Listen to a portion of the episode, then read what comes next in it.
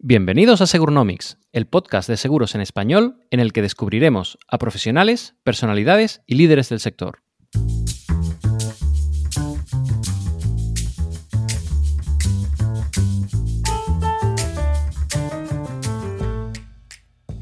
El desarrollo eh, macroeconómico del sector seguros depende del talento y no es la única variable hay otras variables que hacen que el desarrollo macroeconómico de un sector como el seguros eh, sea más avanzado o menos avanzado. Y yo siempre eh, explico que además eh, la penetración de seguro es una variable que refleja exactamente el desarrollo de un país. Hoy nos acompaña Elena Betés, emprendedora y fundadora de Rastreator. ¡Empezamos! Elena Betés es, como ella misma se denomina, fundadora y emprendedora en serie. Solo en el sector asegurador ha fundado, entre otras empresas, Punto Seguro, un comparador de seguros de vida, y Rastreator, quizá su proyecto emprendedor más exitoso, cuya sola mención nos evoca a un simpático sabueso buscador de seguros por Internet. Hoy queremos contaros el caso de éxito de Elena, una mujer que lleva el emprendimiento en los genes y que, tras una vasta trayectoria emprendedora en el sector asegurador, ha dado el salto a la industria de la educación. Elena, muchas gracias por aceptar nuestra invitación y sumarte a una nueva aventura dentro del sector de seguros. Muchas gracias a vosotros por esta invitación. Elena, terminas la carrera de Administración y Dirección de Empresas en CUNEF y tras trabajar en una gran consultora y hacer el MBA de IS, comienzas a emprender. En primer lugar, ¿Por qué emprender y no trabajar para una gran compañía? ¿Qué papel juega tu familia en tu decisión de ser emprendedora? Eh, bueno, la decisión de ser emprendedora lo que juega es que eh, soy consciente en, mi paso por las grandes empresas, pues que la estructura jerárquica es muy fuerte, que todavía veo mucho techo de cristal. Hay una serie de razones en las que creo que se debería de poder generar culturas de empresa distintas, muy ambiciosas, porque yo siempre he sido muy competitiva, o sea, que querían ganar, pero que querían ganar con un equilibrio eh, familiar. Eh, entonces, bueno, eso es, eso es, como un bagaje que me va quedando, ya llego al IS con ese bagaje. Lo que pasa, pero en ese momento todavía no estaba 100% en el lado emprendedor. Eh, en ese momento, mi padre que había tenido una carrera extraordinaria y que tenía, bueno, y que es extraordinario en sí mismo, o sea, porque si, si le habéis conocido es, lo es, lo es. un elemento, todo un elemento. termina, o sea, termina su posición en AXA, está en el comité de dirección y en ese momento pues sale pues un cambio de estructuras, llevan un montón de fusiones y sale. Y a mí me da la percepción de que, bueno, que no debería haber salido, ¿no? Que una persona con tanto talento no debería haber salido y que no controlaba su destino.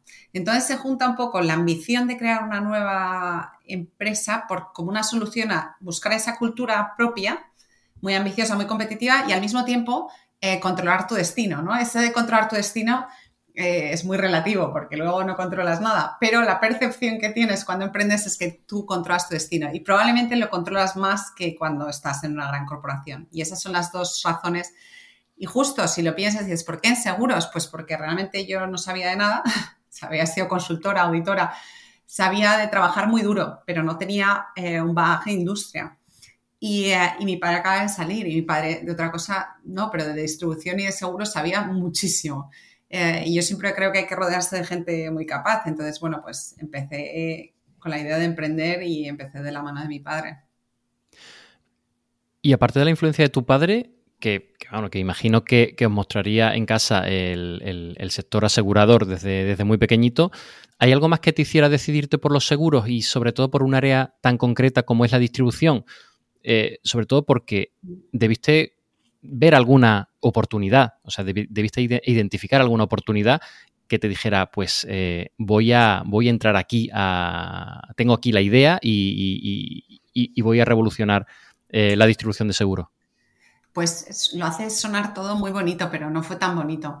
Eh, realmente, eh, cuando tienes conocimiento, empiezas a buscar oportunidades, pero Eh, pero bueno, no teníamos, no, no entré en el mundo del seguro con la idea revolucionaria ni la oportunidad estaba clara porque lo que sí que veíamos es que la distribución española estaba mucho más fragmentada y menos profesionalizada que la inglesa, que la francesa, que la italiana. Entonces era un poco por, por buscar decir, oye, pues aquí debe de haber una, una oportunidad o casi ni siquiera una oportunidad, una tendencia que se va a producir. ¿En qué medida podemos subirnos a esta ola? ¿En qué medida si la distribución se empieza a profesionalizar, cada vez hay más tecnología, ¿cómo va a evolucionar esto? Y entonces, eh, realmente la, primera idea se llamaba Red Azul, ¿vale?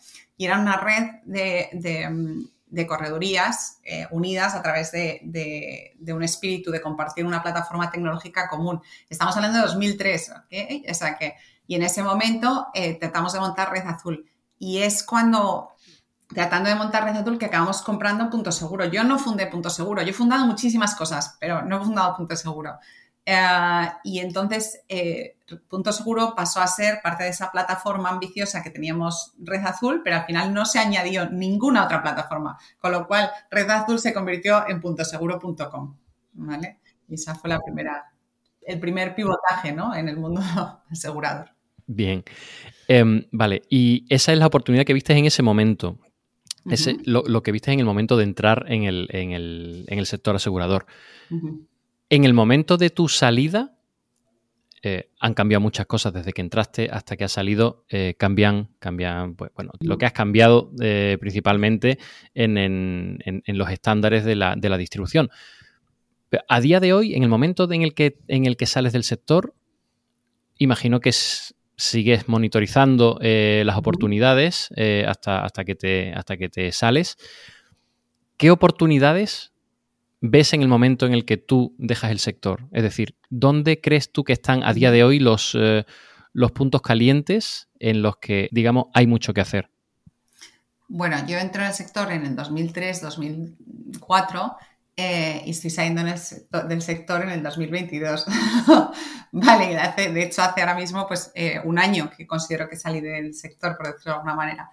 Creo, creo que al final las tendencias de base son, son bastante eh, continuas a lo largo del tiempo y se han mantenido. Es decir, si la tendencia que esperábamos en distribución se ha producido, se ha producido, se ha se está produciendo esa consolidación de la que yo esperaba. Igual, de hecho, se está produciendo más ahora que, hace 20 años. O sea, realmente esta consolidación de distribuidores se está produciendo de una manera muy acelerada en estos últimos años. Se ha producido una, eh, una digitalización muy relevante tanto de la parte de distribución como de la parte interna de las compañías. Se ha producido una, una evolución sustancial eh, en el área de, actuarial, en el área de precios, ha habido una mejora eh, muy relevante. estamos, somos muchísimo más sofisticados de lo que lo éramos antes. Eh, entonces yo creo que, um, sigue habiendo oportunidades. ¿Por qué? Porque es verdad que, que a lo largo de estos años hemos intentado acercarnos al cliente, pero creo que todavía estamos lejos. Todavía hemos hecho mucho esfuerzo, ¿no? Decimos siempre, oye, vamos a hablarles de condiciones particulares más sencillas, pero, pero todavía estamos lejos de hacernos entender. Yo sí que he visto una evolución positiva en la percepción, ¿no? O sea, yo, fíjate, creo que, que, si vemos a través de las, las, encuestas ¿no? que se van lanzando, eh, el sector asegurar, todo el mundo protesta de su aseguradora, pero nadie se cambia, ¿no? Porque la suya está bien. Bueno, eso es un buen mensaje. O sea, al final el servicio que están dando ha ido mejorando y creo que ha habido mucho foco en eso, en decir, oye, mucho foco en retener clientes, mucho foco en, hablarles de otra manera, ha habido mucho foco y eso lo ha, facilitado la tecnología. Entonces, yo sí que creo que ha habido un avance sustancial. Si me dices, ¿dónde creo, dónde veo que sigue habiendo oportunidades? Bueno, pues fíjate, vas a decir que, locura, ¿no? Yo como creo que todo esto son ciclos yo creo que... Tu famoso ciclo de siete años. Eh, de digitalización. Y creo que nosotros tenemos que, o sea, que ahora mismo el sector se ve forzado a iniciar un ciclo, no de desdigitalización, pero híbrido, en el que somos mucho más capaces de vincular el factor humano y el factor tecnológico. Creo que eh, hemos entrado en un momento en el que cogemos un proceso y lo digitalizamos y no nos acordamos que nuestro servicio es un intangible y que requiere capital humano en determinados sitios. Entonces yo creo que el reto, la oportunidad está en coger esos procesos y decir, mira, este proceso de, em, siniestro va a ser muchísimo más óptimo para el cliente si somos capaces de digitalizar todo esto y, en el app ves cómo va un montón. Pero espera, que es que aquí y aquí hace falta factor humano. Y ese factor humano requiere más autonomía. Requiere más autonomía y requiere más em, capacitación. ¿Vale? Entonces, sí, claro, no estamos. El sector seguros estaba acostumbrado a tener unas redes de distribución muy profesionales porque eran autónomos. Cuando de repente esa red se incorpora, em, nos cuesta darles autonomía y esa capacitación que tienen nuestros corredores, nuestros agentes. Entonces, bueno, yo creo que ahí está la oportunidad y ahí está el reto, ¿no? En ser capaces de combinar esa capacidad digital con ese toque humano que no podemos olvidarnos que es fundamental en nuestro sector. A mí aquí, Elena, me, tuvimos la oportunidad de, trabajar juntos hace años, ¿no? Y, en la parte de talento eh, vi en ti algo diferencial. Es verdad que, trabajó Jaime, que te acuerdas, que, trabajaba conmigo mm. en, Michael, ¿no? Y yo llevamos el caso exitoso de Fernando, ¿no? En su día. Eh, pero siempre vi en ti, oye, que el talento y, cómo fichabas era diferencial con respecto a otras empresas. También es verdad porque eh, estabas emprendiendo, empezabas de cero, entiendo que era súper fundamental, pero no lo es siempre. Es decir, me he encontrado emprendedores que no prestan tanto, tanto detalle, ¿no? ¿Cuál es la clave? Eh, que ahora has tocado, pues eso, que, sigue siendo, ¿no? El, talento va a ser todavía una pieza fundamental y, que lo sea, ¿no? Mm. Mucho, por, mm. por, muchos años. ¿Cuál es la clave para ti y en qué aspectos son los que más te has fijado y te sigues fijando a la hora de, completar tus equipos, ¿no? Pues fíjate, Juan Antonio, incluso como tú lo haces la frase, ¿no? Eh, para completar tus equipos has terminado. Ah, bueno, pues yo creo que la primera parte es esa.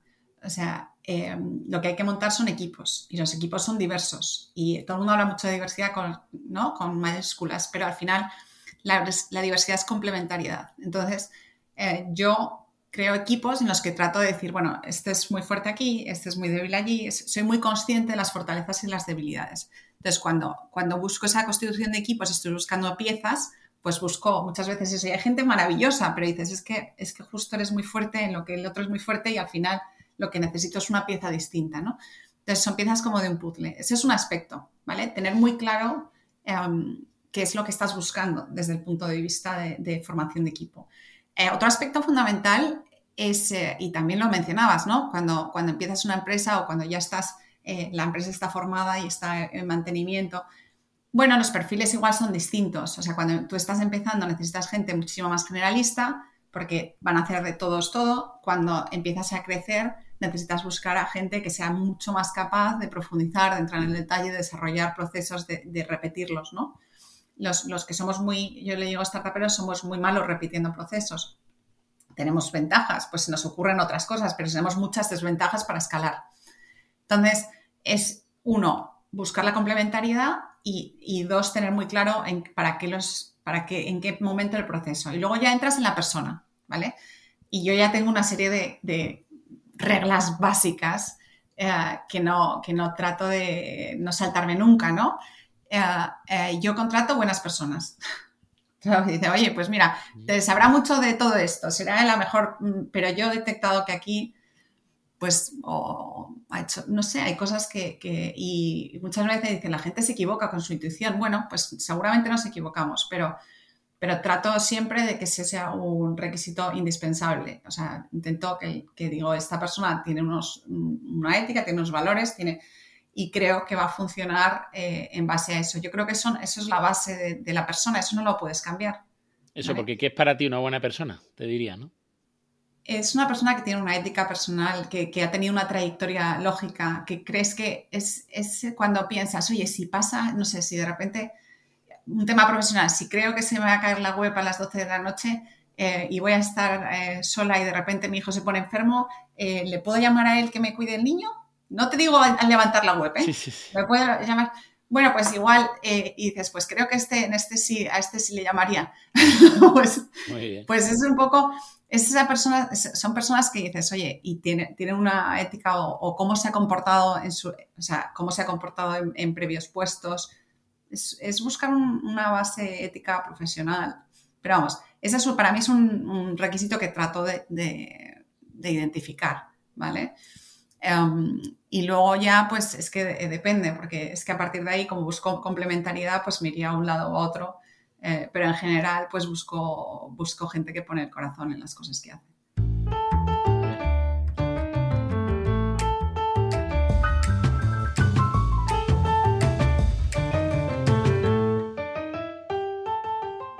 Ahora te quería preguntar más un poco, pues eh, entramos un poquito más en, harina, ¿vale? Cuando ya te decides a emprender, ¿vale? O sea, ya entrando un poquito en tus primeros emprendimientos y que ya te has decidido a hacerlo en el sector asegurador, ¿cuáles son tus primeros pasos? Es decir, em, ¿cuál es el primer problema que identificas y decides resolver, ¿vale? ¿Y, cuáles son los primeros pasos que, decides dar para, ir en esa dirección? O sea, ¿cómo abordas el problema? Sí te puedo hablar de cuáles son los primeros problemas a los que me encuentro y que no consigo resolver, porque hubo muchos que no fui capaz de resolver. El primer problema con el que me encuentro fue esa, que teníamos una idea de negocio, un modelo de negocio que consistía en integrar estábamos intentando adquirir corredurías y llegar a acuerdos con ellas. Y, y realmente el problema que nos encontramos es que esas corredurías que parecía que íbamos a comprar o te llegar a un acuerdo o, integrar, eh, nunca conseguíamos terminar y cerrar ese acuerdo. Eh, y decías, pero si se va a jubilar, ¿por qué no? Pues no, nos costaba mucho.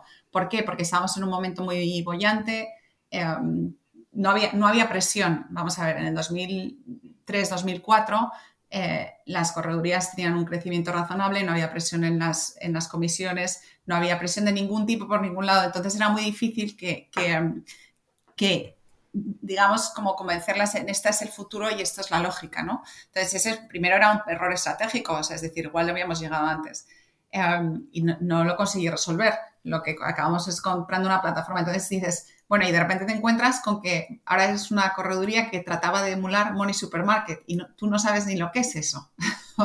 Money Supermarket y Confuse. Y te dices, ¿y eso qué es? Entonces, eh, entonces es, bueno, este modelo no funciona, te abres a aprender de otros modelos de negocio, de otros mercados, de otros sistemas. Y el segundo problema que te encuentras es, oye, esto está muy bien, pero esto que se da por hecho que es una plataforma tecnológica, de tecnológica tiene cero. Tenemos una web, que es un front, y una vez que entra es todo papel. O sea, cógete el papel, panla por aquí. Vamos, estamos con faxes todavía para cerrar pólizas, ¿vale? O sea, no os, podéis imaginar lo que era aquello. Entonces, realmente, el siguiente problema era tecnológico. Y así como el primer problema, que es estratégico, es una cuestión de pensar y de leer, el problema tecnológico yo carecía de conocimientos suficientes y era muy dependiente de dos o tres desarrolladores que, cada vez que yo les pedía algo me decían, esto es imposible. Es unido a que las compañías en ese momento no estaban preparadas. O sea, si ahora mismo tú entras en punto seguro, el grado de digitalización, incluso, o sea, es que ahora mismo no tiene nada que ver, o sea, en 20 años esto es el día y la noche. En ese momento yo no tenía ni el conocimiento y las compañías no estaban preparadas. Entonces ese fue uno de mis graves problemas eh, que no resolví. O sea, yo siempre digo que, ese problema no lo resolví yo, lo resolví mi hermano cuando lo heredó. Se quedó ahí dirigiendo la compañía. Yo me dediqué a hacer lo que mejor sabía hacer, que eso es lo que hablamos de la escalabilidad, pues yo me puse a vender seguros como loca. Me vino muy bien, aprendí mucho de producto eh, pero me convertí en una corredora normal, o sea, con un nivel de digitalización medio, medio alto, pero no, no al nivel que nosotros queríamos. Um, entonces, bueno, pues eso, dices, a veces resuelves problemas y otras veces los dejas al siguiente. y en ese momento es cuando um, me incorporó, porque yo seguía buscando capital. Otro de los problemas para resolver ese, ese problema tecnológico era de inversión yo tenía un, grupo de, inversores, entre los que tenía compañeros del IES, compañeros de mi padre, muy pequeño, que no teníamos suficientemente fondos para hacer una inversión en plataforma digital, que era necesario. Eh, tampoco lo sé si lo hubiera sabido hacer. O sea, que esto es interesante. O sea, a veces te falta el fondo porque no crees que sabes lo que quieres hacer y no tienes el conocimiento. Y en ese momento es cuando, buscando fondos, engancho con el proyecto de First Europa de y es cuando me voy a Alemania a abrir una correduría online. Ahí sí tenemos la tecnología y ese es el salto, ese es el momento en el que yo empiezo a entender de tecnología y empiezo, y empiezo a sentirme cómoda e incluso empiezo a ver lo que hay que hacer con Punto Seguro, con el que seguía todavía muy involucrada. Eh, y bueno, pues ahí son pasos, ¿no? O sea, es imposible, es, es imposible muchas veces. El problema no lo tendría hoy, pues no, porque ya lo entiendo ya sé qué hay que hacer y ya igual consigo los fondos, pero en ese momento eres eh, joven, inexperto, no consigues levantar los fondos por algo y, en fin, todo se junta. Bueno, Elena, encantado de poder eh, hablar contigo. Em, la verdad que una trayectoria impresionante, hemos visto un poco lo que, lo que has podido hacer. Yo tenía una, duda en el, sobre todo en el nivel del talento español y el seguro español, ¿no?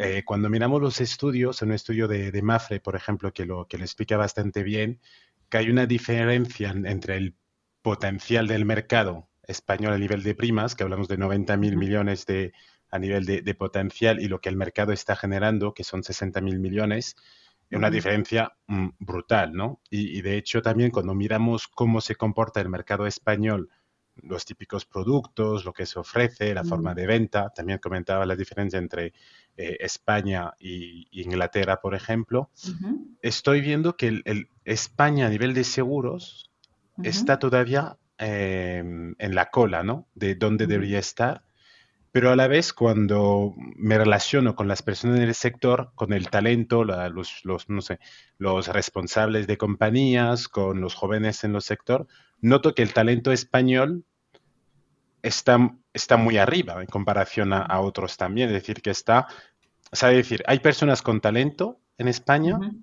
pero aún así notamos que el sector no consigue crecer como debería crecer y no consigue estar en los estándares donde debería estar, ¿no? Si comparamos con Francia, incluso Italia, o comparamos con, Inglaterra, es un poco, la diferencia es, es, es, enorme, ¿no? ¿Tu punto de vista sobre esto cuál, es? Porque has estado en, en, UK, en Alemania, has visto Francia, estás en Estados Unidos ahora. ¿Por qué estamos en la cola?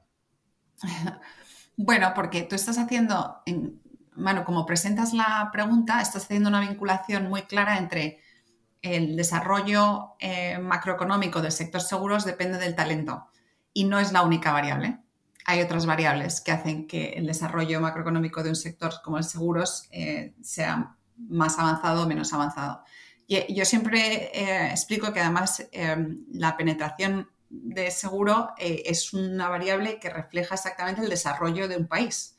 Es decir, cuando un país está asegurado eh, eh, es mucho menos volátil porque al final si pasa algo hay más gente que está protegida. Y además es que tiene la capacidad, porque cuando ya estás preveyendo protegerte para un evento futuro, lo que te está diciendo es que tengo una capacidad de ahorro y que tengo una capacidad de protección y de, patrimonio. Con lo cual se juntan muchas cosas que hace que, que esta variable, que es el indicador y eh, la penetración al PIB del mundo de seguros, sea muy, muy relevante. Pero yo creo que vincularlo solo con el talento es, un error, porque entonces diríamos, oye, ¿qué pasa? ¿No somos capaces de desarrollar esto? Eh, desde el punto de vista de talento, yo he visto mucho talento. De hecho, el mundo del seguro, no solo en España, sino en general, en, Europa, en Estados Unidos, ha, habido un cambio generacional y en ese cambio generacional hemos empezado a atraer muchísimo talento. O sea, ya no es, ya no es eso de los que valen van a banca, ¿no? Y los que no valen van a Exactamente. Um, eso, me lo, eso me lo explicó mi, mi padre venía de banca mi padre venía de banca y entonces eso me lo explicaba decía, no, no, esto, esto, pero, eh, pero eso ya no es el caso, ya no es el caso porque porque en el mundo actual en el que todo se dirige en torno a, la data, el mundo de seguro está muchísimo más avanzado que el bancario. Bancario te dan un crédito con 5 puntos de, data y en, en, seguros usamos 75. ¿Qué quiere decir eso? Que hemos, nos hemos sofisticado y esa sofisticación en un área tan fundamental como el data ha traído talento y ha traído talento en España y en toda Europa y en todo el mundo, diría yo. Con lo cual, no diría yo, o sea, si yo comparo el, talento con el que yo me he cruzado, yo diría que en general eh, hay mucho talento en el mundo del seguro. Ahora, la siguiente pregunta es, eh, esto es una razón necesaria, pero no suficiente para el desarrollo macroeconómico del seguro. Cuando analizamos España decimos, ¿por qué España está menos asegurada que el resto de Europa? Bueno, hay diferentes componentes, pero uno importante es cultural. o sea, que hay un aspecto, es cultural, es también el nivel de ahorro. Nosotros ahorramos menos que los europeos y por lo tanto tenemos menos capacidad de asegurar. pero yo creo que es, va, va, un poco por ahí. Luego, como tenemos menos ahorro, también o sea, hay parte de las primas que nuestras primas son muy competitivas. O sea, parte de la explicación de por qué hay dos explicaciones. Una, porque tenemos menos productos que los europeos, es decir, el europeo pues tendrá en Alemania un liability, en, en, UK una umbrella. O sea, hay una serie de, productos que nosotros no, no, conocemos, ¿vale? Pero hay otra razón, que es que los productos que nosotros conocemos, nuestras primas son más bajas. Son más bajas porque cuando nuestra sensibilidad al precio es muy superior a la, extranjera. O sea, cuando nosotros subimos nuestra, nuestra prima de auto y estamos tratando de hacer algo de dinero, no, no somos capaces o intentamos poner servicios a nuestro seguro de hogar y tampoco somos capaces. Entonces, bueno, ahí es donde tenemos que focalizar el talento, en, tratar de aumentar esas primas vinculándolas a servicio, ahorrando costes o aumentando margen. Em, y es ahí donde tenemos que poner el talento. Cambiar la parte cultural es muy difícil, es, muy, muy difícil. Entonces, bueno, pues eh, yo creo que, bueno. Pero ¿no crees que hay un movimiento que se tiene que hacer de la parte del seguro? Porque muchas veces estamos explicando que hay que mejorar la educación financiera, etc., etc., que para mí mm, son al final muchas excusas, porque lo que tenemos que hacer nosotros es reinventarnos desde, desde el sector asegurador conseguir hacer más lobbying, conseguir hacer más campañas, incluso campañas entre compañías que explican el labor de un mediador, el labor del seguro. O sea, ¿no crees que hay un movimiento todavía más eh, agresivo en el buen sentido de la palabra que el sector debería hacer para que los españoles entiendan la necesidad de, asegurarse? Eh, sí, por supuesto que se puede hacer mucho más, pero, pero también te digo que a veces, eh, bueno, pues que, que a veces luchas contra variables que son macro, pero sí, por supuesto que el sector puede hacer muchísimo más en explicar su funcionalidad.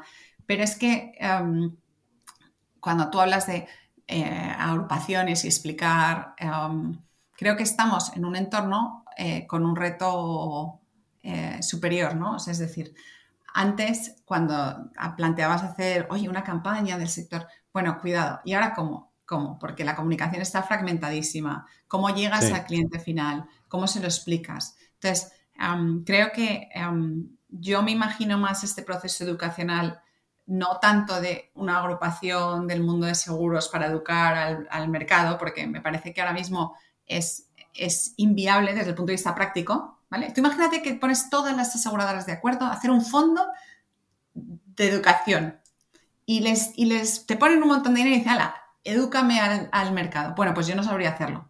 ¿vale? Entonces, cuidado con, hacer cosas que son muy idealistas, suena muy bien, pero, pero también hay que, ¿cómo creo que podemos o cómo puedo, creo que se puede evolucionar? Se puede evolucionar con, al final, yo creo en la disrupción, yo creo en la innovación. Entonces, eh, la entrada de compañías que vienen con propuestas distintas y a veces solo vienen con propuestas muy disruptivas en precio porque son muy digitales, pero a veces vienen con propuestas de asegura mm, tus bienes de esta manera o asegura. Creo que la disrupción va a llegar por ahí y que alguien nos va a enseñar de manera nicho, oye, mira, yo con este mensaje he captado este segmento, yo con este mensaje he captado este segmento. Entonces, digamos que las, compañías grandes van a empezar a ver mercados donde no, los veían. Entonces, bueno, yo creo que esto, y eso nos va a hacer más producto, ¿vale? Esto nos va, nos va a aumentar el producto. Y luego yo creo que hay, ha habido un movimiento hacia el servicio y, hablar de, yo creo que sí que ha habido un movimiento en seguros como el seguro de hogar, el seguro de salud, que sí que se está dando unos pasos bastante importantes en, servicios asistenciales que hacen que tú veas el seguro de otra manera. Entonces, bueno, yo creo que se están dando pasos, ¿no? Desde las grandes compañías y que necesitamos estas pequeñas para para movernos, ¿no? A todos. para mover, entrar en los nichos y tal, como, como se dice, bueno, los ingleses, ¿no? This is a wicked problem, so necesitamos varias eh, eh, soluciones para poder resolverlo. Sí, sí, estoy de acuerdo. Oye, en, relación a esto, Elena, y como has vivido en, varios sitios y has conocido la, la, industria del seguro desde otros prismas, ¿qué has visto fuera que podrías ver perfectamente en España y no existe? que he visto fuera que se podría ver en España y no existe.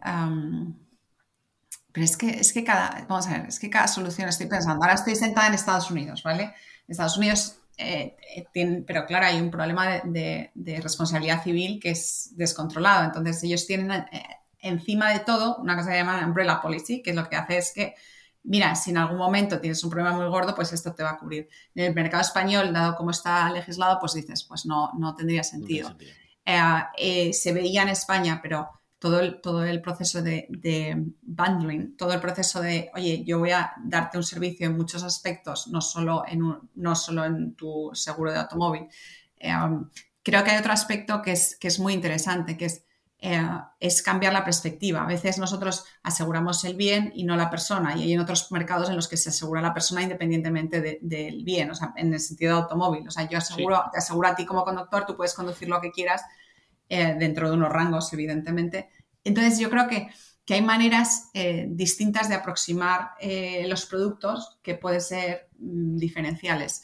Pero, pero sí, yo creo que el concepto, em, y te, he dicho el Umbrella Policy de US, pero no es tanto el concepto como lo, como lo plantean ellos, que es como una derivación de responsabilidades, sino el planteamiento es, oye, podríamos evolucionar a un entorno en el que tú tienes una prima mm, global y eso encubre todos, tus casas, tus coches, de una manera eficiente sin saber que estás siendo muy ineficiente, porque el problema es que dices, no, no, eso lo están intentando montar muchas compañías, pero realmente como las compañías no están vinculando sus, servicios actuariales de los productos, ¿vale? O sea, las compañías lo que hacen es que te voy a dar un descuento comercial si me haces el coche 1, el coche 2 y, el, y, el, la, y la casa. Y yo creo que el avance es vincular actuarialmente esto, porque eso te hace que la prima sea totalmente distinta. O sea, y ahí es donde tenemos que, empezar a, cuando dices, oye, ¿se podría hacer? Pues yo creo que eso se está haciendo en otros mercados o, hay compañías que lo están intentando hacer y yo pienso que la innovación puede venir por ahí, ¿vale? Para no tener, o sea, decir, mira, estos son todos mis bienes, estos son todos, y ¿por qué, ¿por qué además el riesgo es menor? Porque es que si yo tengo un siniestro en una casa, te puedo asegurar que no la tengo en la casa de verano el mismo año. O sea, es casi que está, cada persona en sí misma. O sea, si lo estoy teniendo en mi casa de Madrid, no voy a tener un siniestro en mi casa de verano porque no estoy en, o, o bueno, igual sí, pero vamos, lo que te quiero decir es, si estoy conduciendo este coche, no estoy conduciendo este otro. Si estoy... Total. ahora mismo, todo lo que se, habla de, mezclar productos, lo que se está haciendo es eso, con descuentos comerciales, no con una visión actuarial de personas y eso puede ser una, evolución que he visto en otros mercados o que, que algunos mercados han avanzado. Muy interesante ese punto de vista actuarial de efecto de diversificación, porque al fin y al cabo estamos hablando de un efecto de diversificación de los riesgos. Sí, sí, sí, es muy interesante. Bueno, Manu, además tú eres reasegurador. Esto tienes que... Tal cual. No, no estoy totalmente de acuerdo. Yo, que yo ya estoy, en educación. No, no, yo estoy totalmente de acuerdo con esto. Oye, si te parece, vamos a hablar un poco de, liderazgo, ¿no? O sea, yo, yo te sigo en las redes, me encanta verlo. y hay una, hay una. Bueno, pues a ver, el tema no es, no es mucho, ¿no? Es, es calidad. Y hay una cosa que, que, que comentas, em, bueno, que has comentado, unas, lo que publicas, es el hecho del failure, eh, ¿cómo se dice en español? El, bueno, en español se dice fracaso, fracaso, que es horrible como palabra, es como que asusta, ¿no? Fracasar. ¿eh? Mejor decirlo en, inglés, ¿no? Eh, em, ¿Cuál es tu punto de vista sobre esto? A ver, yo te he leído, sé lo que piensas, pero creo que para los, los, que nos escuchas, que tocar, cuéntanos un poco que, cómo lo ves esto. Sí, es, es interesante porque es, es, verdad que yo te digo, no hago mucho en redes. O sea, yo lo que pasa es que no, eh, redes de una manera metódica, pero sí que es verdad que soy muy honesta y muy auténtica en lo que yo comparto o pienso. o sea, no, no es de esas personas que dices, no, es que todos los días publica algo. No, no publico porque no, no tengo la ambición de publicar ni de tener una voz, pero si pienso algo y creo que es, lo comparto. O sea, si en ese momento, pues lo comparto, ¿no? Entonces es verdad que, que bueno, que en ese sentido. Entonces, eh, lo cierto es que yo siempre he hablado del fracaso mucho. ¿Por qué? Porque creía y sigo creyendo, especialmente en el mercado español, que el fracaso tenía una connotación muy negativa. Y fíjate que tú mismo, me has dicho, es que suena fatal, lo voy a decir en inglés. Es que te suena mejor en inglés, ¿vale? Te suena mejor en inglés, ¿por qué? Porque la percepción de failure en inglés es mucho más suave que la percepción de fracaso en español. Y entonces yo siempre he tenido como una bandera de, decir, mirar, eh, yo he fracasado y he fracasado mucho, eh, porque yo después cuando estuve en Alemania tuve una quiebra y una quiebra es es dramático, o sea, es, una, es, un proceso muy duro de pasar con una suspensión de pagos, con una... Entonces, creo que a veces es muy importante decir, mira, sí, pues el fracaso en el entorno de emprendimiento es natural, es que hay un porcentaje altísimo de startups que van a fracasar.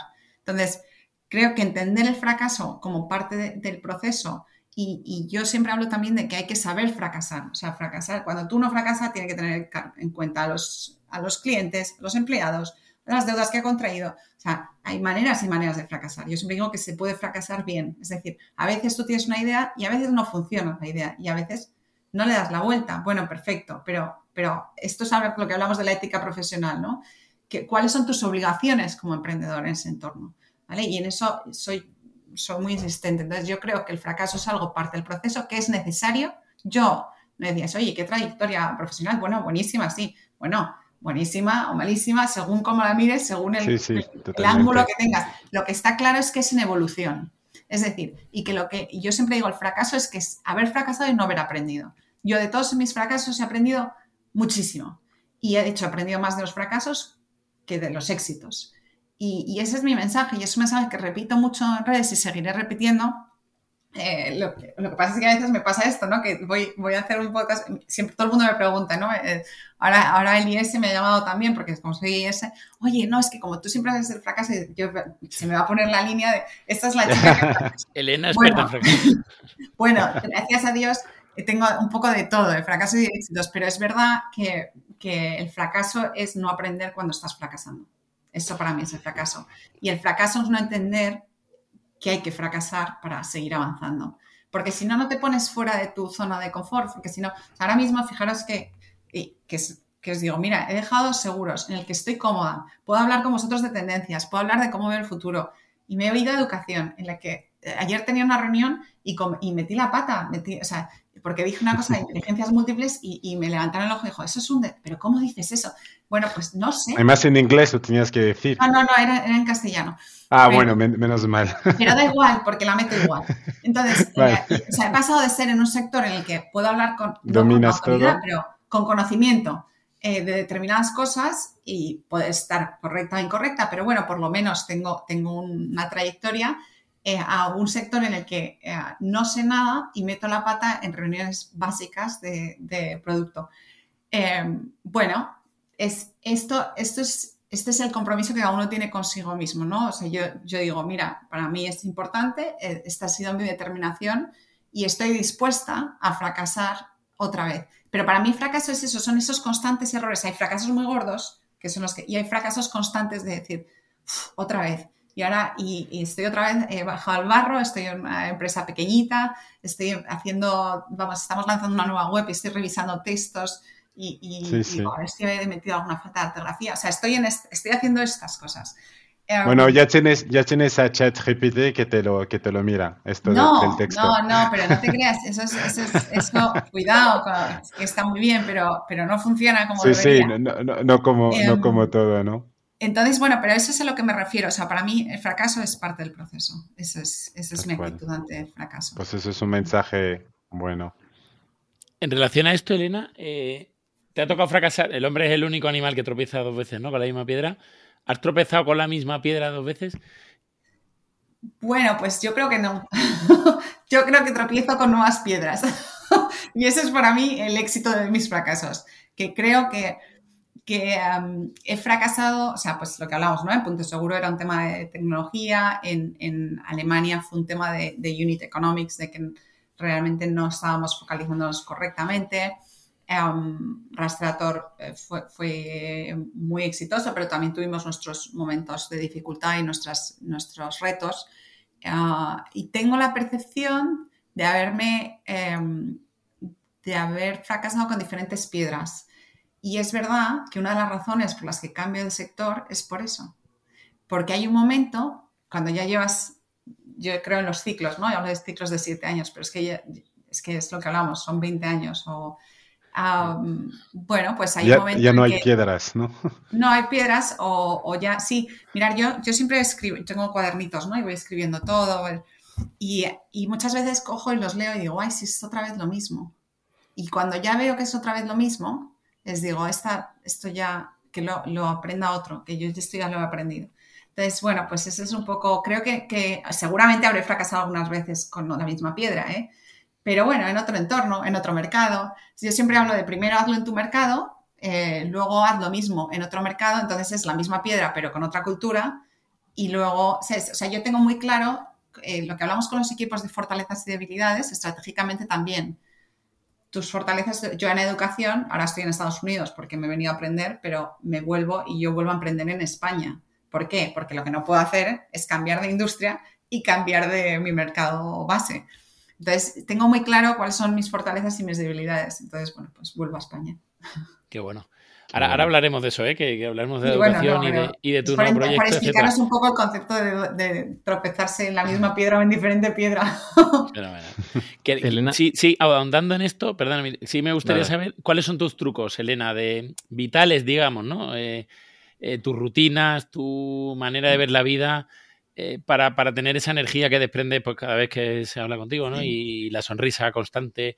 Eh, ¿Qué, es lo que tienes dentro o qué tienes o cuáles son tus rutinas, tus hábitos, tus virtudes ya hoy, ¿no? O cómo, cómo has conseguido labrar eso. Y, también, aunque sea un poco larga la pregunta, cómo eh, con tus hijos hoy y a los que podemos tener hijos, etcétera, cómo, qué, trucos darías o, qué mm, enseñanzas también has tenido tú misma como hija? Eh, y hoy pondrías en valor para, hacer personas, pues eso, que, discurran, que sean capaces, oye, de emprender el día de mañana si hace falta, o, de trabajar en una gran corporate, o, no trabajar en una gran corporate, ¿no? Pero... Bueno, yo, eh, mis trucos eh, son muy básicos y de hecho, si le preguntas a Fernando Summers, él te dirá, la mayor capacidad que tiene Elena es la capacidad del sueño. Yo duermo muy bien, duermo en cualquier caso y yo puedo estar a tope, a tope, a tope y de repente digo, ay, tengo que descansar. Me, tumbo en el suelo y me duermo 20 minutos. Y me levanto como nueva. Entonces, esa es, esa es mi fortaleza, o sea, dormir. Yo, de hecho, el otro día estaba en un tema y dije, no, es que mi fortaleza es dormir. Y la gente me mira como, bueno, pues mi fortaleza es, en principio, es, dormir. y, y, es divertido, ¿no? Porque, porque ellos, me, mi equipo me decía, bueno, es que tú estamos a tope, estamos, nos has hecho un broncón de lo que sea, nos estamos ahí, nos y tú coges, te subes al taxi estábamos en Inglaterra, sé que esto, subes al taxi para ir al aeropuerto y te duermes. Y nos dejas a todos rumiando, no podemos dormir, todos preocupados poniéndonos, tú te has dormido. Bueno, pues esa es, una de mis fortalezas. Eh, es verdad que esto lo compenso, también lo, o sea, hago mucho deporte, eh, trato de comer bien, o sea, realmente trato de mantener ese equilibrio eh, físico ¿eh? emocional que, creo que es muy importante. Y en ese emocional es cuando entran eh, la familia y los hijos. Para mí son la clave, es mi vía de escape, es el, es el sitio donde, bueno, y además tengo ahora adolescentes, entonces es el sitio donde te bajan de la nube, ¿no? este, y además ya, em, bueno, cuando son pequeños es muy divertido porque yo siempre les he involucrado mucho, ¿vale? O sea, yo siempre, yo eh, estábamos eligiendo, yo qué sé, el logo, me acuerdo perfectamente, mi hija dice que, que eligió ella el logo de Penguin Portals, ¿vale? O sea, es que eh, mis hijos en general han estado muy involucrados en, muchas cosas operacionales. Entonces, yo siempre los involucro, les explico, yo viajaba muchísimo y entonces yo les digo, bueno, voy a, estar, voy a ir aquí y voy a hacer esto. Les, les hacía muchos vídeos, ah, pues yo que sé, me iba a China, les hacía un vídeo de cómo era la clase, porque lo veíamos desde la oficina de los todos haciendo deporte. Mirar, fijaros en China cómo funciona.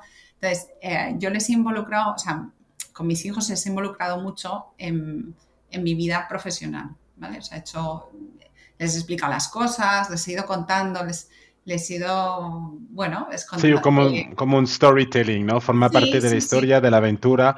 Ellos son actores también de lo que, lo que haces, ¿no? Justo, entonces, em, y luego con mis hijos, yo escuché una vez un podcast que decían, lo importante son las, eh, el truco es las, las conversaciones banales, ¿no? O sea, hay un momento en el que tú no les, tú intentas venir, ah, vamos a hablar de esto. No, no. Aquí la clave es meterse en sus conversaciones. Entonces, mi truco es, pues, oye, me sé todos los TikTokers, me sé todas estas cosas.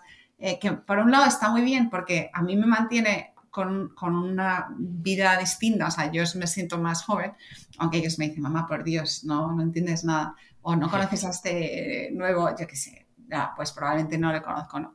Entonces, pero sí trato de, desarrollar mucha conversación eh, banal, y, abrir muchas puertas y muchas vías de comunicación.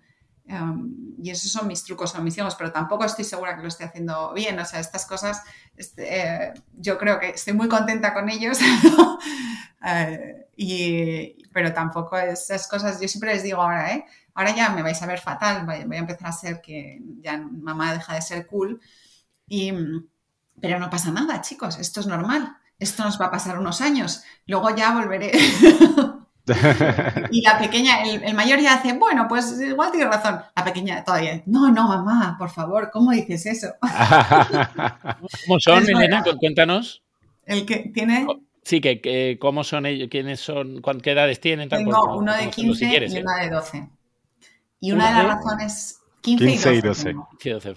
Y una de las razones de venir a Estados Unidos era, era también ellos, porque yo creo que, es, em, que en estos, y esa fue la teoría de mi marido, que cuando estas edades, si tú los mueves a una zona que ellos no están, zona de fuera de confort, ¿vale? Zona de fuera de confort, van a tener tanta lucha fuera de casa que en casa va a ser un remanso de paz. Qué buena. Y eso, y de verdad, creo que es, que es clave, ¿no? O sea, porque claro, cuando ellos están muy cómodos, nosotros tenemos, o sea, al final están en unos entornos que son muy cómodos, que no tienen, no tienen problemas, ¿no? Bueno, pues cuando les lanzas a un colegio público americano y solo tienen que encontrar su clase y se meten en la clase del vecino y, o sea, y además que nosotros hemos venido, yo siempre digo, middle of nowhere, o sea, aquí españoles no hay, ¿no? Ah, y entonces ellos, sus compañeros piensan que son mexicanos y que han saltado la Y bueno, pues les llaman jump hoppers, no sé qué. Oh my God. Pero lo que te quiero decir es que eso es, eh, es muy formador. Chico, yo no sé qué. y además, con, el futuro, ¿qué trucos les vamos a dar a nuestros hijos? Con el futuro que viene, que no lo sabemos ni nosotros. Pues hacer lo que os gusta y vamos a ver cómo sale todo, porque, porque es que no, ¿qué vamos a decirles? ¿Eh? ¿Estudia mucho? ¿Para qué? No sabemos.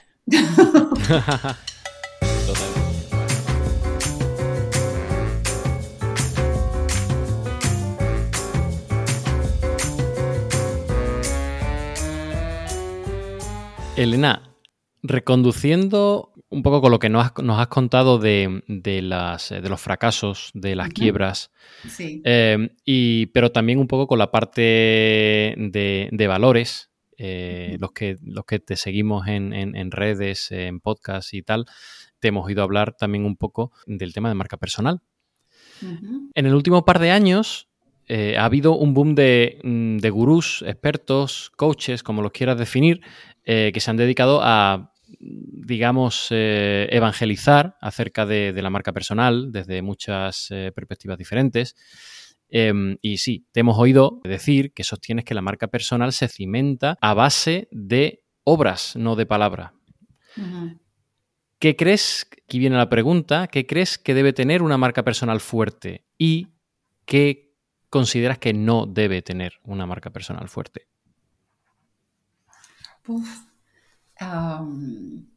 Es que para mí el concepto de marca personal es un concepto como creado. O sea, ¿qué es una marca personal? Por favor, es que una persona es una persona, su, personalidad, cómo actúa, su autenticidad es su marca. Es tener una marca parece que le has puesto una capa. A eso voy, a eso esa persona una capa exterior.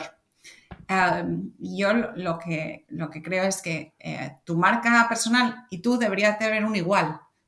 Sea, no, no, debería haber un igual. Y eso, eso le da autenticidad, eso le da honestidad. Eso es que em, este concepto de, ahora, cuida tu marca personal, que parece que, hacia el exterior tienes que ser así y, hacia, y luego ya, pues ya en tu casa, no te preocupes, deja los calcetines en la mesa. O sea, es, que, es que creo que, em, o sea, ya la base eh, me rechina un poco, ¿no? Entonces, em, creo que la marca personal tiene que tener como las marcas de empresa, consistencia. Consistencia, tienen que reflejar lo que son. y una de las cosas que yo creo que fue fundamental en Rastreator es que nuestra marca respiraba lo que éramos, para bien y para mal. O sea, cuando nos equivocábamos, me acuerdo perfectamente unas navidades que nos hizo ilusión y pusimos la web que parecía aquello, eh, o sea, con dirdires, o sea, no había ni, yo lo veo luego y digo, bueno, desde luego ese día. Bueno, pero éramos, era, era nosotros, éramos, éramos los que éramos. O sea, eh, eh, había un espíritu navideño y nos dio por ahí yo creo que hay un punto de que las marcas en general necesitan consistencia y una marca personal más. Consistencia no quiere decir que seamos iguales. Yo, de hecho, puedo decir cosas en una entrevista y deciros lo contrario en otra entrevista porque de repente yo he evolucionado. No se trata, esa consistencia no es que digas siempre lo mismo y de la misma manera y en la misma... Y dicen, no, no es, es porque yo puedo haber evolucionado, pero esa consistencia es ser coherente con lo que tú eres y no tratar de crear una capa exterior que, que te protege, ¿no? pero bueno, y además yo creo que hay un, tema de crear una marca, es que, y que la mides y ves ahora cuántos haters tienes y cuántos y, para qué, o sea, qué, impacto. Fíjate, yo creo que hay una cosa muy importante que mi abuela me, dijo cuando ya era muy mayor, me decía, hay, hay un momento en la vida maravilloso en lo que no importa lo que digan de ti. Ese momento tú ganas unos grados de libertad altísimos. Bueno, pues chicos, yo no sé si es que he llegar ahí antes de tiempo, pero yo creo que, que igual por, por una reacción a este mundo en el que todo lo que opina deja de opinar, bueno, pues me he distanciado un poco. Entonces, bueno, creo que tiene, la pregunta era, ¿qué tiene que tener una marca personal para, ser, para estar bien cimentada? Ser, ser verdad, ser verdad, ser consistente, ser, ser, lo, que, lo que eres, no tratar de ser otra cosa, aceptarte. O sea, es que hay muchas veces que intentamos hacer una marca personal aspiracional. Bueno, pues si es aspiracional, dilo. Yo, es que, mira, mi marca personal va a ser líder de educación. Bueno, pues es, es, aspiracional, ya te digo yo. Puedo ponérmela como marca personal. Voy a revolucionar la educación. Bueno, pues eh, te puede decir, es aspiracional y soy muy cabezota, igual lo consigo, pero no, pero no, no. No es tu esencia. No, no nos engañemos, todavía no he revolucionado la educación. lo que te quiero decir es que hay un aspecto entre lo que tú intentas proyectar, que parte puede ser verdad, o sea, aspiracional tuyo, parte expresión de la sociedad. Bueno, que ahí hay un, mm. es muy complejo y yo creo que la clave es autenticidad y ser, ser lo que eres, no tratar de Vale, sí, iba, iba, un poco por ahí, por, por, por, por, lo que te hemos oído alguna vez, eh, de, eh, sobre todo cuando hablabas de las, de las quiebras, de que hay que quebrar bien y que decías que eso era un poco tu marca personal, o llámalo, sino tu impronta ¿no? profesional, digamos, para, para de alguna manera crear reputación en el fondo. Claro, no, es que esto es, si, si ten en cuenta que si mi marca personal es, y lo decía, ¿no? Juan Antonio, emprendedora en serie, eh, bueno, pues pues por lo menos digo, oye, como la emprendedora en serie lleva asociado el fracaso, que sepáis que cuando fracaso, fracaso bien. todo tiene una lógica, todo tiene una lógica. Em, pero yo creo que tengo otra parte de marca personal, una cosa, una es el área del fracaso, yo creo que otra es, eh, está muy vinculada con las motivaciones, ¿vale? ¿Por qué emprendí? ¿Vale? Y entonces ahí lo que te vinculas es, yo creo en empresas que están equilibradas, creo en empresas que, que se preocupan de las personas, creo, o sea, y estos son los fundamentos. Entonces, eso sería, por otro lado, mi, o sea, una marca personal es de cómo actúas, ¿no? Y otra es cómo eres, ¿no? Pues, pues, y cuáles son las ambiciones o cuáles, por qué, qué es lo que te mueve a ti, ¿no? Entonces, yo creo que, a mí siempre me ha movido muy mucho el crear entornos en los que se puede em, tener una vida y un equilibrio y una familia ah, y, y, ser ambicioso y ser, ser, el número uno del mercado, ¿vale? O sea, yo, y hay muchas veces esto, la conciliación es, es imposible, no sé qué. Bueno, es imposible en entornos naturales actualmente, pero, pero se puede crear. esa es mi ambición. Mi ambición es probar que se puede ser, eh, tener una familia y se puede ser un profesional y se pueden hacer las dos cosas. Pero la única manera de que estas cosas funcionen es creando entornos distintos.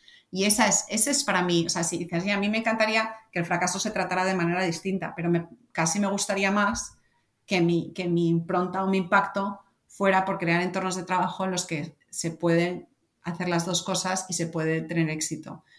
Em, y se puede hacer de una manera cuidando a la persona, ¿no? O sea, con, con, con un, como una atención humanista, o sea, es decir, oye, yo estoy muy preocupada de las personas y yo siempre digo, yo a la gente que trabaja conmigo la quiero, ¿vale? Y es que les quiero porque les contrato y los quiero y me preocupo.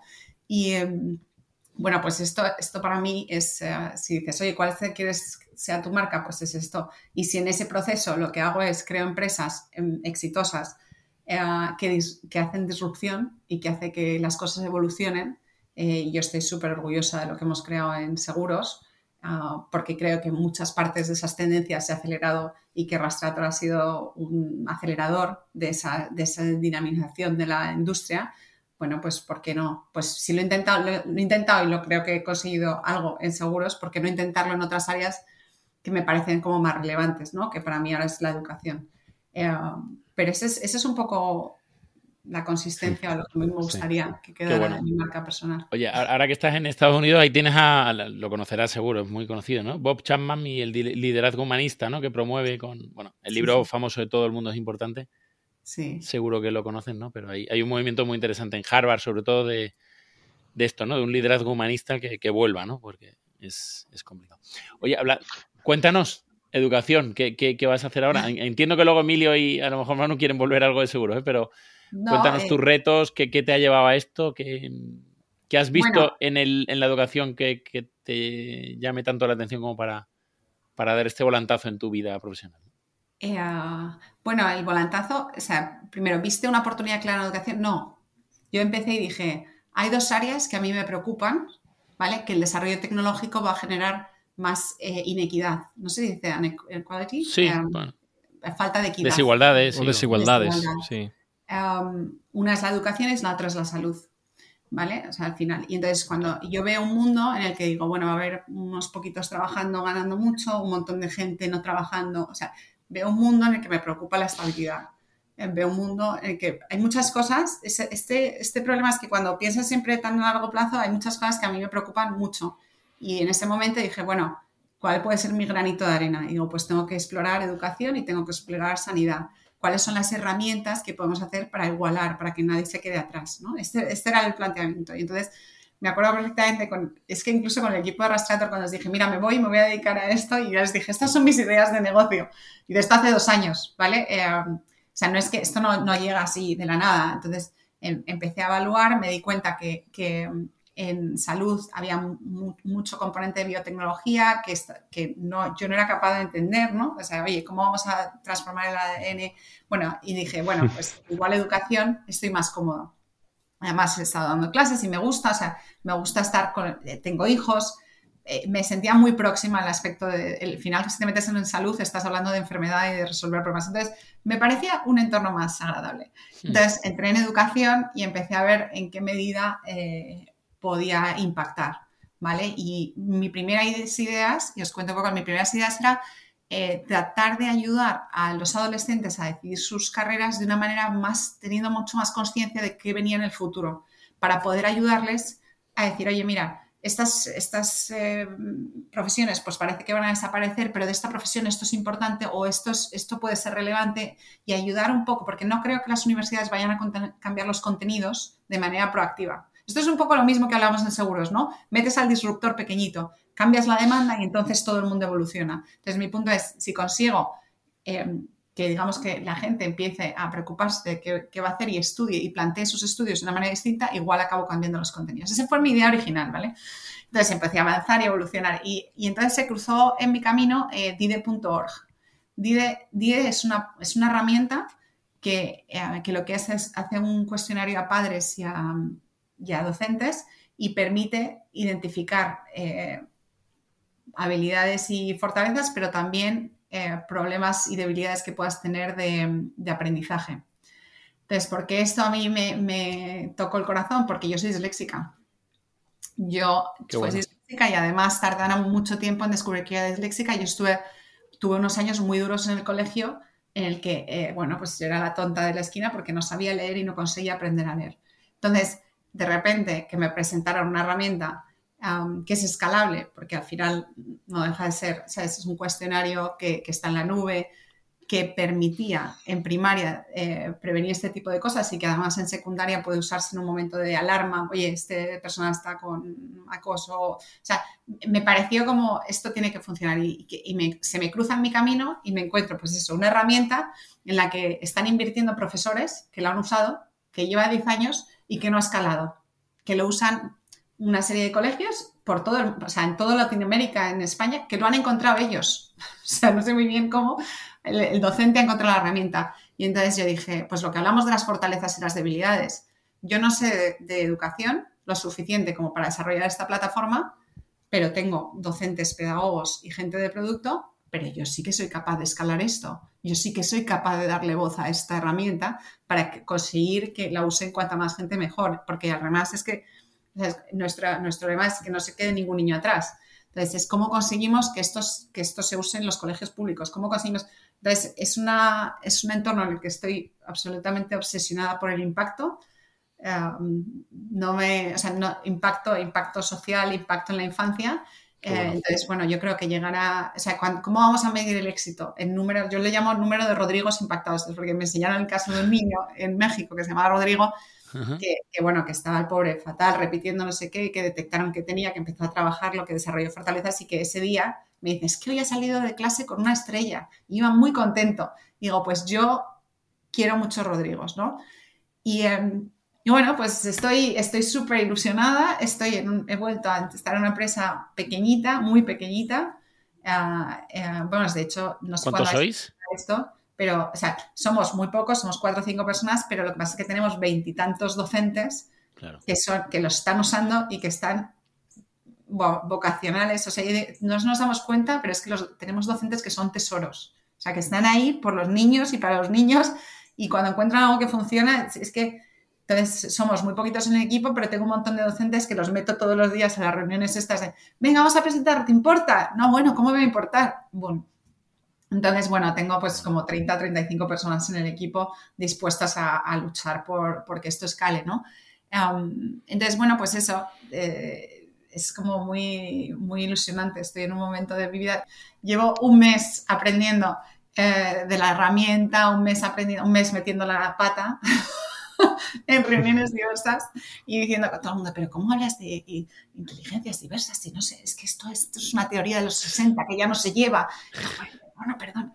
Eh, entonces, pero bueno, un, equipo de, docentes y pedagogos estupendos que me corrigen todo el rato, pero que, um, pero bueno, en el que está claro que mi, valor es el empresarial, ¿no? yo llego y les digo, pero a ver, vamos a ver. así no así no puede ser, esto no es escalable. no es escalable, no, no, no. Entonces, bueno, pues eh, yo les aporto la parte de lógica financiera, la parte estratégica y, ellos me aportan un producto estupendo que, tengo que empezar a, vender como loca. O sea, que por favor, dide.org. Qué bueno. Qué bueno. No, no, dudes que, vamos a ser evangelizadores, ¿eh? yo he hecho, sabes que estoy empezando a probarlo. Es verdad que, que, no es una vida fácil y tengo que, que ponerme, pero estoy encantado. Tengo, muchas ganas de, probarlo, de, empezar ya a hacer los test y tal. ¿eh? Sí, pues hazlo, pero bueno, al principio de verás, te va a costar, que esto no es como... Pero, pero en cuanto haces un cuestionario y empiezas a ver el perfil de tus hijos, eh, pues es divertido, ¿no? Porque ves, dices, uy, pues no me había... O un padre nuestro amigo nuestro decía, pues no me había dado cuenta, porque preguntamos un montón de cosas. Pues mira, no me había fijado si mi hijo hacía esto o no y, bueno, pues es que a esta edad es mejor que te fijes, porque eso quiere decir una cosa o la otra. Entonces, bueno, pues es, para mí es un proyecto em, en el mundo de educación. Yo sigo con esta idea original de orientar, o sea, yo tengo, pero, pero para mí es clave, cuando pensaba en educación, digo, a mí, cuanto antes empieces, más impacto tienes. O sea, al final, si tú eres capaz de impactar a una persona con 5, 6, 7 años, 12, 13, 14, tienes más impacto que si impacto con ellos eh, con 23, con 25. Con...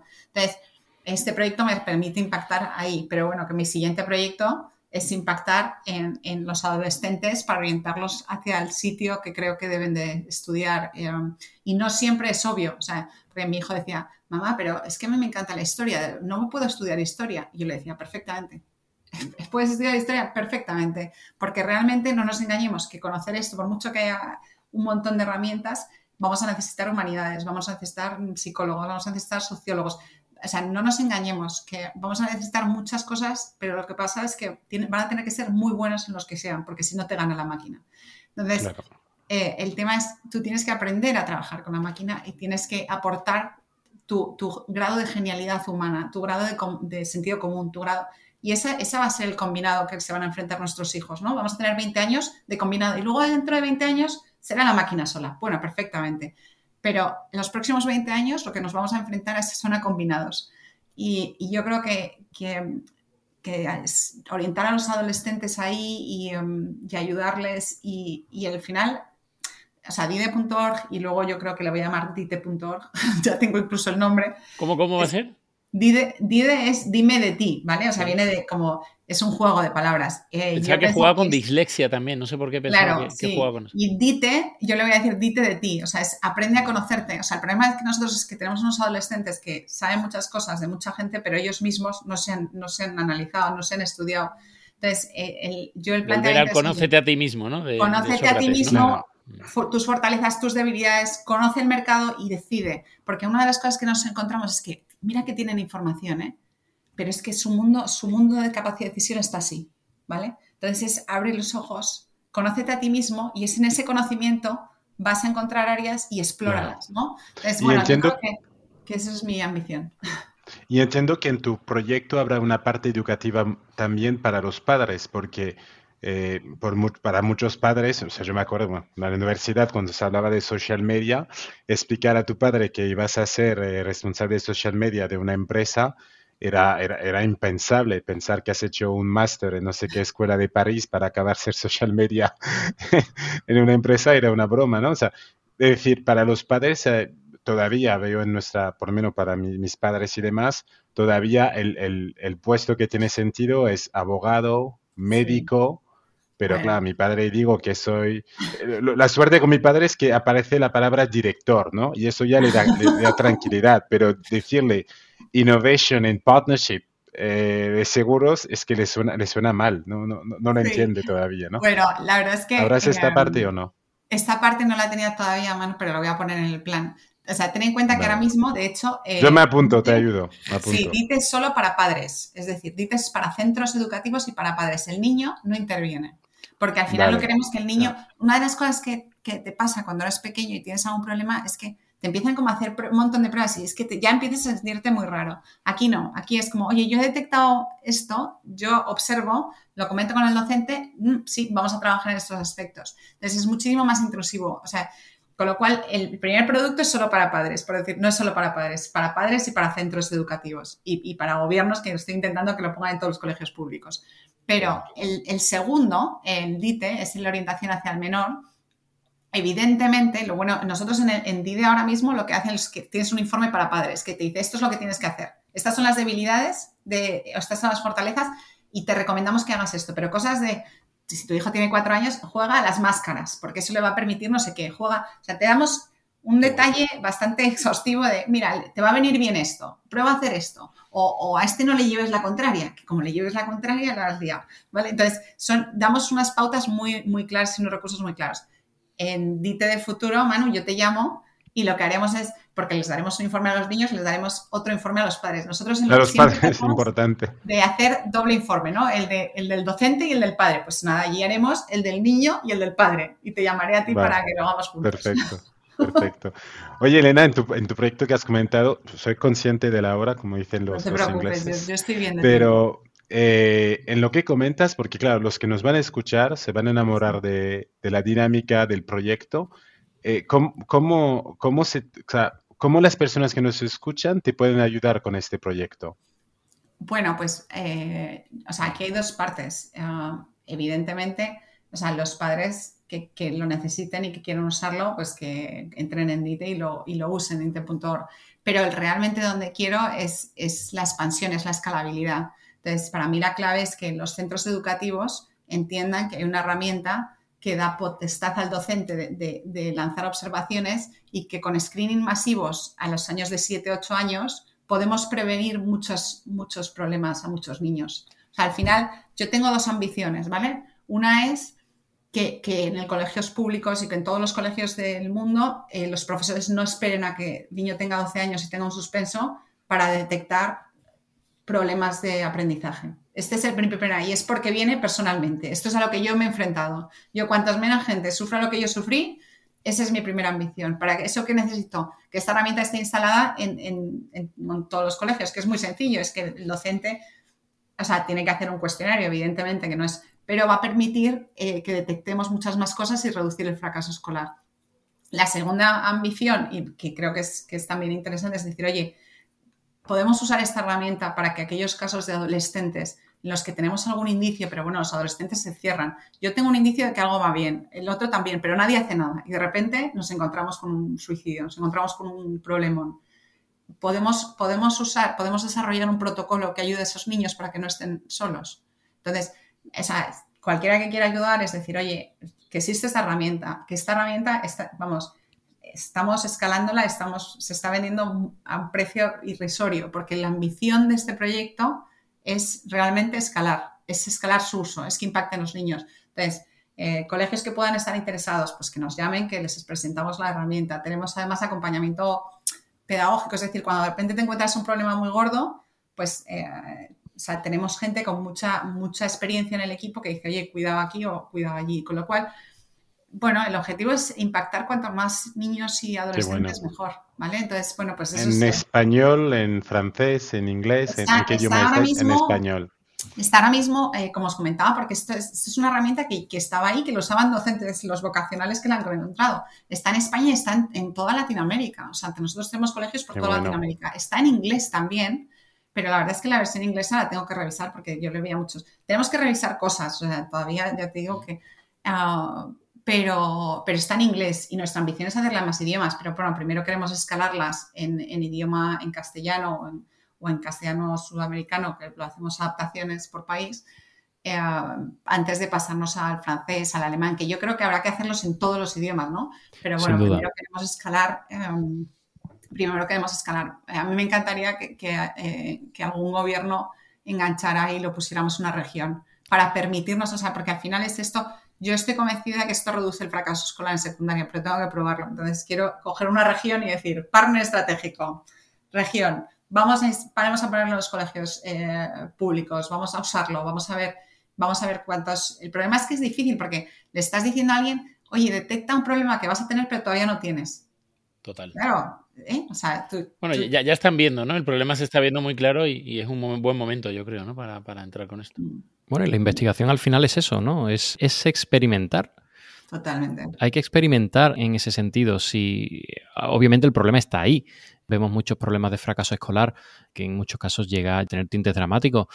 Eh, si no se prueba con nuevas herramientas para intentar eh, mejorar la situación, es que no hay siquiera voluntad. O sea, mm, yo te aplaudo la, la, iniciativa porque me parece que es fenomenal. Al, menos intentarlo y, bueno, y no solo intentarlo, si, si además dices que ya es una herramienta que, ya la han probado eh, muchos docentes y que les ha servido, es un tema de, escalabilidad ya. O sea, a mí me parece una, idea fantástica. Eh, y la clave en todo esto son, son los docentes. O sea, es, que los docentes mueven el mundo. sí. Em, y, em, y, el problema es el docente se encuentra con tantos retos y tan poco tiempo y tan que a veces cuando les vienen con algo nuevo es dicen, uy, otra, otra carga administrativa. es, no, no, no, que esto... claro, aquí está el punto, ¿no? ¿Cómo de fácil es para el docente la herramienta y cuánto tiempo tiene que dedicar, ¿no? Que a lo mejor ahí es donde está el... Ahí está, ahí está. O sea, lo habéis conseguido hacer bien eso. Eh, o sea, un docente tiene que dedicar un tiempo con cada, para, con cada niño. Eh, por eso nosotros siempre planteamos que, aunque hablamos de screening masivos a determinadas edades, es que puedes estar un año haciéndolo. O sea, esto puede ser algo que, que el docente dedique 15, 20 minutos, ¿sabes? Pero es verdad que requiere, requiere su involucración. Pero es que hay docentes muy buenos. O sea, es que lo que quiero decir es, es que los docentes les pedimos todo y no les damos ni una herramienta. ¿no? Entonces, un poco, pero claro, el docente, de hecho nos contactan muchos docentes, pero entonces el centro no aprueba el presupuesto porque el centro no tiene dinero para... Entonces, el problema es, es que nos encontramos a un reto complicado de comercialización porque cuando tengo docentes que lo piden, el centro a veces no quiere. Cuando el centro dice esto es el futuro, el docente no lo conoce y piensa que es un aspecto burocrático. Y entonces desbloquear estos, esta dinámica es, la clave, ¿no? Bueno, entonces tenemos que pedir a los oyentes, a los directores de, de, sponsorship, ¿vale? De ser el sponsor de escuelas en Madrid, en Barcelona, en Jaén, en donde sea, para que eso, ¿no? O sea, animamos a nuestras compañías de seguros que demuestren realmente su labor a la, eso a la Sí, a la sociedad. Por sponsorship yo creo que puede tener interés, ¿no? Que ahí tener esto. Estas aseguradoras que dan la póliza de accidente a los colegios, etcétera. Oye, ¿por qué no lo que este, sea, esto añadido? O el seguro es a los, a los profesionales, pues ¿no? Mira, no lo había. Pues eso. Mano, es un tesoro. Te voy, a, te voy a tener que contratar. Mano es un crack. Mano es un crack. No, no, yo si es .org lo hago los domingos por la mañana encantado. Así que muy bien, qué bueno. bueno. Y, tu, y tu entrada aquí, por, por entenderlo también, Elena, no sé si quieres, ¿eh? ¿Cómo, cómo es tu entrada en DIDE? ¿Descubres esta empresa en Valencia? ¿Te gusta? Bueno, descubro esta empresa en Valencia, eh, me gusta, hay un montón de docentes eh, entrando en unas ampliaciones de capitales, cada uno con el dinero que podía. Eh, yo entro con una ampliación de capital relevante. Perfecto. Que, lo que hace es que nos da vida para los próximos años, eh, porque esto es un proyecto que nos va a llevar años. O sea, yo siempre hablo del largo plazo. Eh, entonces, bueno, y doy la tranquilidad de la liquidez a la compañía y, la verdad es que lo hablamos con el equipo, yo me voy a incorporar como, como CEO. Eh, ¿Y accionista mayoritaria? No, no soy ah, accionista mayoritaria. Es que esto es un proyecto, no te diría cooperativa, pero es que, es que esto no... Sí, sí, sí, no, no, no, por lo que vendes. Bueno, y si, si escuchas los podcasts de Elena, ella no se mete como accionista. bueno, pues ahora ya sí. Ella, ella explicó, en un podcast cómo lo hace y me pareció brillante. Sí, bueno, pero, en este caso sí, porque en este caso hacía falta poner liquidez. Sí, sí, sí, dado, que, es, dado que es, es, una ambición de impacto, uh, sí, pero, pero no, he, entrado como accionista eh, y realmente en ese accionariado hay un montón de docentes. O sea, porque al final esto es muy relevante un montón de docentes que han probado la herramienta y, que han, y los docentes, oye, no todo el mundo tiene la misma liquidez. O sea, para un docente aportar un capital a una herramienta tecnológica que, bueno, pues que no, que no tiene, o sea, que no les parece útil, pero tan útil como que quieren conseguir que sobreviva, pues para mí eso fue muy relevante. Entonces, entra como accionista, hemos visto en el equipo fortalezas y debilidades y evidentemente tenía mucho sentido que yo me ocupara un poco de la parte eh, de ser CEO y de organizar estos aspectos estratégicos, financieros, operacionales más de, escalar. Eh, y, tengo un partner estupendo, que es Alberto Ramírez, que es como el, fundador. Y, eh, o sea, que no todo lo fundo yo, ¿eh? hay muchas cosas que no fundo yo. Como puntos seguros. Eso sí, claro. Qué bueno. Mm. Muy bien. Más cosas pues de seguros. Nos hemos, nos hemos os he dado, claro, como estoy ahora con esto, Ah, no, pero me, parece que es muy interesante. Es muy interesante, o sea, de hecho, eh, también queremos saber un poco de ti, no solo por lo que has aportado al sector asegurador, sino por lo que puedes seguir aportando a la sociedad. Pero, ahí sí. Es, una cosa es que Manu me ha dejado ya con el bucle. o sea, realmente creo, este es lo que hablamos de la evolución del, del producto, ¿vale? O sea, si hablamos evolución de producto, eh, cómo, cómo, aporto más valor, cómo me vinculo más a mi, a, mi base. Eh, o sea, realmente todos aspectos de, de, seguro de salud, o sea, que esto fuera una opción que estuviera incluida, que el padre pueda hacer sus, eh, sus checks. o sea, puedo, creo, o sea, que puede ser interesante. O sea, es que es verdad que luego cuando evoluciona, ¿no? Tu histórico de repente encuentras, ¿por qué salió esto? Bueno, pues porque yo venía del mundo del seguro y igual por eso. Sí, pues sí, nada, Igual, igual mantengo, me mantengo en el mundo del seguro porque a Manu se le ocurrió una idea brillante. Bueno, y piensa que el seguro es un, sector solvente que siempre puede colaborar en otros, eh, en otros sectores y, además siempre talento como el tuyo en el sector siempre va a ser bienvenido de vuelta. Es decir, eh, siempre, siempre vas a tener las puertas abiertas y, no precisamente porque lo diga yo, sino porque has demostrado, bueno, has revolucionado eh, la, distribución del, del, seguro y siempre va, va, a haber campo para que tengas más ideas y para que puedas implementar más nuevas ideas en el, en el seguro si quieres, si quieres volver.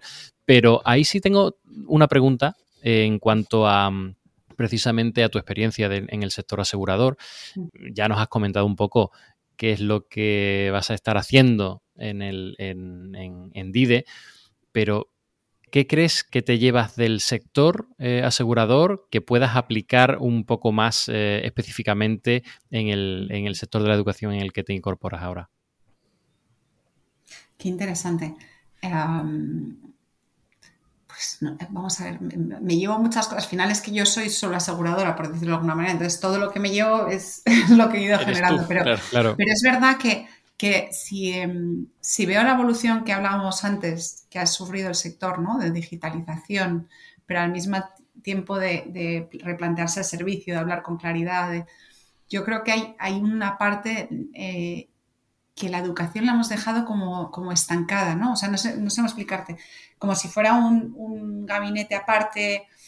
Eh, yo creo que las interacciones con los colegios, como todo, este aspecto de hablar con, claridad de manera bidireccional entre familias y colegios, colegios y familias y que se produzca más colaboración, ¿vale? Creo que eso es un aspecto que es, lo que hablamos, ¿no? Antes un seguro era porque tenías un siniestro y eh, hablabas con él una vez. Eh, antes el colegio te llamaban solo cuando tu hijo se había cargado la luna del director. Bien, perfecto. Esto no es sostenible en ninguno de los dos lados, ¿no? Entonces, ¿cómo, cómo el seguro ha ido evolucionando a una mayor interacción?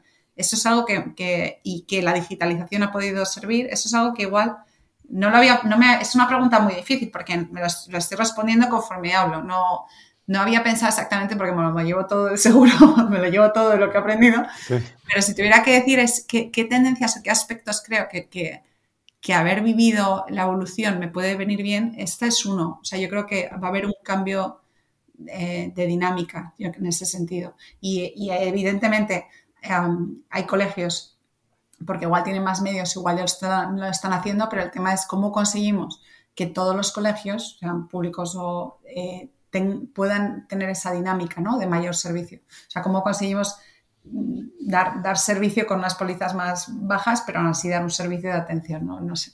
Esto sería, sería un, un aspecto que me he podido llevar. Luego también, evidentemente, me, eh, ten en cuenta que yo en el sector seguros he creado marcas. He creado marcas, eh, entonces me dices, oye, ¿qué te llevas? Bueno, pues un montón de experiencia de, de, cómo, cómo, ser, de esa, la consistencia que hablábamos, ¿no? La consistencia de la marca, lo importante que es ser la autenticidad. Eh, pues todo esto es que es algo que, he hecho en un sector y que espero poder hacer en otro. Y creo que, o sea, la dificultad de escalar, o sea, cuando y hablabas, ¿no? Eh, Juan Antonio antes, ¿no? Que difícil es escalar. Bueno, pues el haber vivido eh, ese, nosotros en Rastator hicimos eh, eh break-even, éramos 12. Bueno, pues pasar de 12 a 300, eh, bueno, pues ese proceso de escalación um, me lo llevo, me lo llevo y, y no, no es fácil. No es fácil. Y bueno, sobre todo si lo, si lo has conseguido en seguros, yo creo que es, es bueno, no es decir que sea fácil, pero sea eh, un poquito más fácil hacerlo en otros sectores, porque el al final el seguro es un producto que todo el mundo necesita, pero que nadie quiere, ¿no? Y aquí educación es un producto que, que, todo el mundo necesita y que todo el mundo quiere. Con lo cual aquí tienes un paso, un paso brillante y bueno, qué ganas de, de ver cómo, cómo funcionará. Muy bien. Te seguiremos. Muy Elena. bien. Muchas gracias.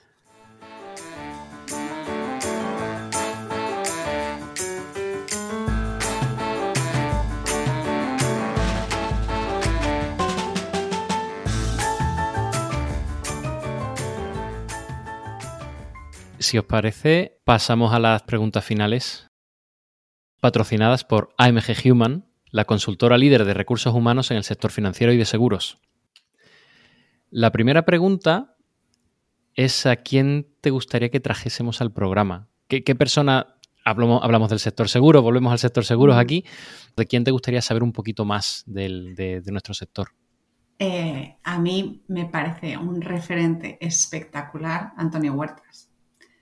O sea, creo que la transformación que, que ha hecho en Mafre, que yo he vivido de cerca, eh, eh, y además es una persona cercana, es una persona, que hablamos de marca personal, es una persona auténtica, es lo que es y desde luego, no sé, me ha salido, me ha salido este nombre así. Qué bueno, pues sí, sí. De corazón. Le diremos de, de, tu parte además. Que... Sí, Eso es. me va a decir, pero ¿cómo me lías? bueno, así, así, así también se ven los amigos. vale, eh, la segunda pregunta es eh, Juan Miguel Monjo, de socio de, de, Deloitte, del sector seguros. La pregunta de, de Juan Miguel Monjo es... ¿Cómo ve el metaverso en el sector seguros? ¿Vale? Si va a tener impacto, si no va a tener impacto, si nos va a hacer cambiar mucho, si va a ser una revolución, si va a ser una evolución, o a lo mejor resulta que no va a ser nada. Eh, creo que el impacto va a ser eh, bajo. Eh, creo que ahora mismo vamos a entrar en un momento en el que todo el mundo va a decir que va a ser eh, que no va a haber impacto. Yo sí que creo que habrá algún impacto, pero se tienen que buscar nuevas utilidades. Creo que como, como, está concebido el metaverso ahora y como lo pone Mark Zuckerberg, no va a haber cero impacto. No nos vamos a relacionar así. Creo que no hay otros medios que son mucho más próximos que el metaverso. Eh, sin embargo, creo que seguramente metaverso des desarrolle o a través de metaverso se empiecen a desarrollar otro tipo de funcionalidades que igual acaban impactando a medio y largo plazo. Pero vamos, no es de las, no es de las variables que creo que en innovación que va a impactar más nuestro sector.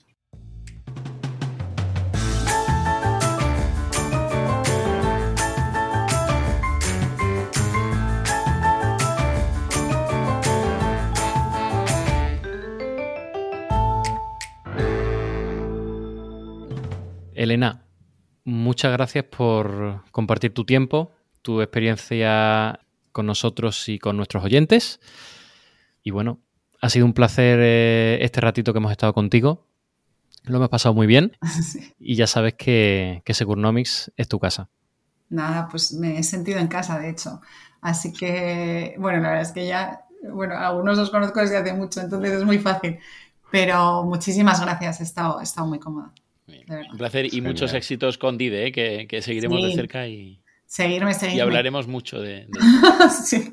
Perfecto, muchas gracias.